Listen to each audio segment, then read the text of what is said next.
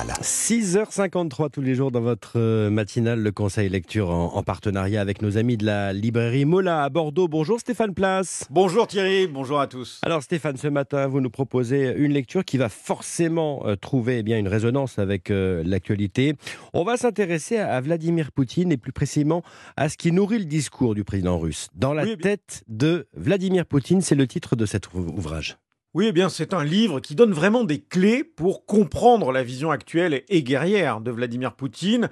Dans cette édition augmentée, on voit que l'invasion de l'Ukraine s'inscrit dans une approche idéologique bâtie au fil des ans par le maître du Kremlin, qui pioche dans les écrits, les références philosophiques au gré de ses besoins politiques, en s'appuyant beaucoup sur le slavophilisme, le génie russe qui l'oppose à l'occidentalisme. Dans la tête de Vladimir Poutine, une lecture qu'a beaucoup appréciée Jean-Marc Bourlard, libraire chez Mola. Tout ce courant de, philosophie russe slavophile du 19e et du 20e siècle, qui vient en fait euh, vraiment euh, appuyer le discours de Vladimir Poutine et justifier son action. Il a changé la constitution avec cette possibilité de se faire réélire presque euh, à vie. Donc il y a vraiment cette stratégie de longue durée, contrairement aux dirigeants de nos démocraties. Et c'est donc en analysant les références philosophiques, littéraires que Poutine cite dans ses discours que Michel Elchaninov s'est efforcé de cerner ce qu'il y a dans la tête du président russe. Vladimir Poutine considère que l'Europe est décadente, mais qu'en revanche la Russie, avec son patriotisme, avec ses valeurs religieuses,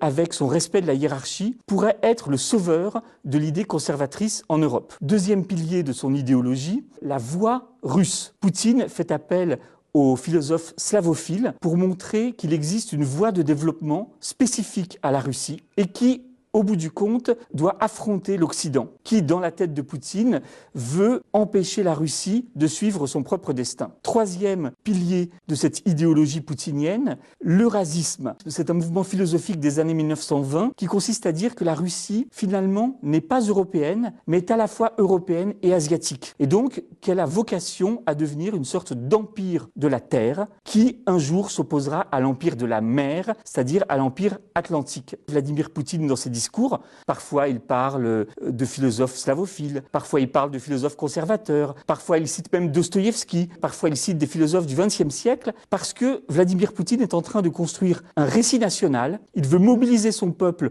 autour d'une vocation, et donc pour cela, il a besoin d'auteurs sur lesquels s'appuyer. C'est ce que j'ai essayé de montrer dans ce livre. Dans la tête de Vladimir Poutine, vraiment une lecture incontournable. Et le livre est disponible en format poche. Dans la tête de Vladimir Poutine,